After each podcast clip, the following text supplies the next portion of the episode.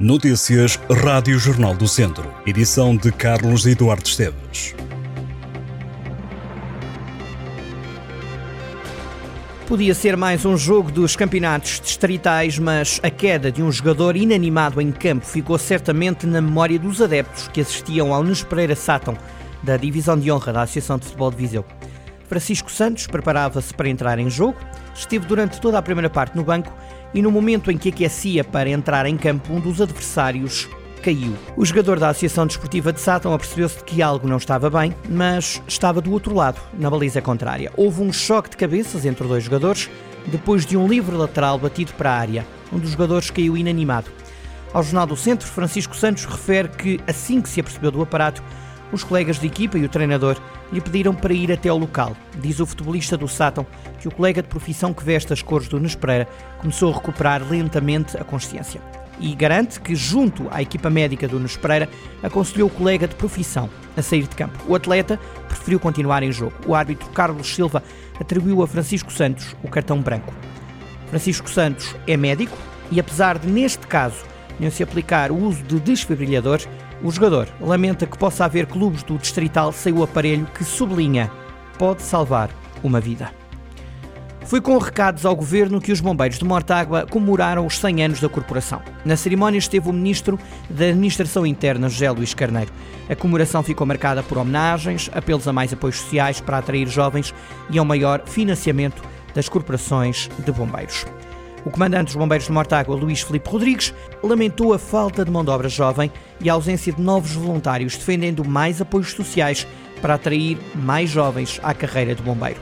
O governo condecorou a Associação Humanitária com a Medalha de Mérito, Proteção e Socorro. Além disso, a corporação recebeu de prenda duas novas viaturas, uma ambulância de socorro oferecida pela Câmara e um veículo de combate a incêndios oferecida por empresários do Conselho. O ministro da Administração Interna, José Luís Carneiro, salientou o esforço dos soldados da paz na proteção das populações e na prontidão do socorro. A Carta Gastronómica da Associação de Desenvolvimento Local vai ser apresentada no dia 11 de novembro no Museu do Caramulo, no Conselho de Tondela. O trabalho é assinado pela investigadora Olga Cavaleiro, antiga presidente da Federação Portuguesa das Confrarias Gastronómicas. O documento resume os sabores e saberes dos cinco conselhos que integram o território da Adizes. Tondela, Carregal do Sal, Santa Combadão, Mortágua e Águeda. O prefácio do livro explica que a obra é um roteiro de viagem com apelo aos sentidos ao longo de um território com sabor e cheiro. A obra resultou da leitura de documentos históricos e de um trabalho de investigação no terreno e foi elaborada com testemunhos nas 48 freguesias que integram o território da Adizes, contando a história e a cultura gastronómica da região e das populações. O Solar do Vinho do Dão em Viseu recebe no dia 10 de novembro a Gala dos Monstros do Ano. A cerimónia está marcada para as 9h30 da noite, um espetáculo apresentado por Fernando Alvim, que quer dar a conhecer os momentos mais insólitos, cómicos ou inimagináveis da sociedade portuguesa, num evento que se quer divertido e descontraído. Os ingressos gratuitos podem ser levantados na loja de turismo de Viseu, de segunda-feira a sábado. Entre as categorias deste ano estão Música do Ano, Duelo do Ano, Frase do Ano, Momento do Ano e o Monstro do Ano.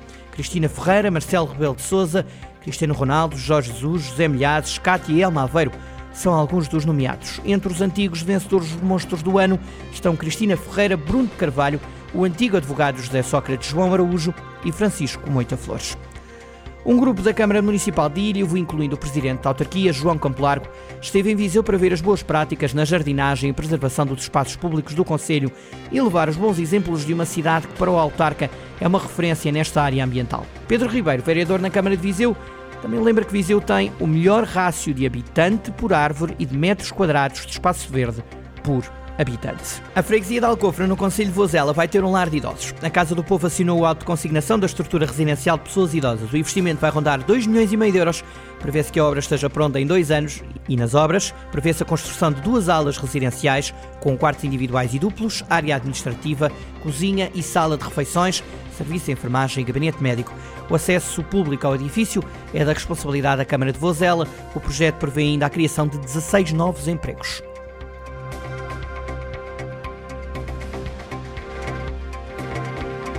Estas e outras notícias em jornaldocentro.pt.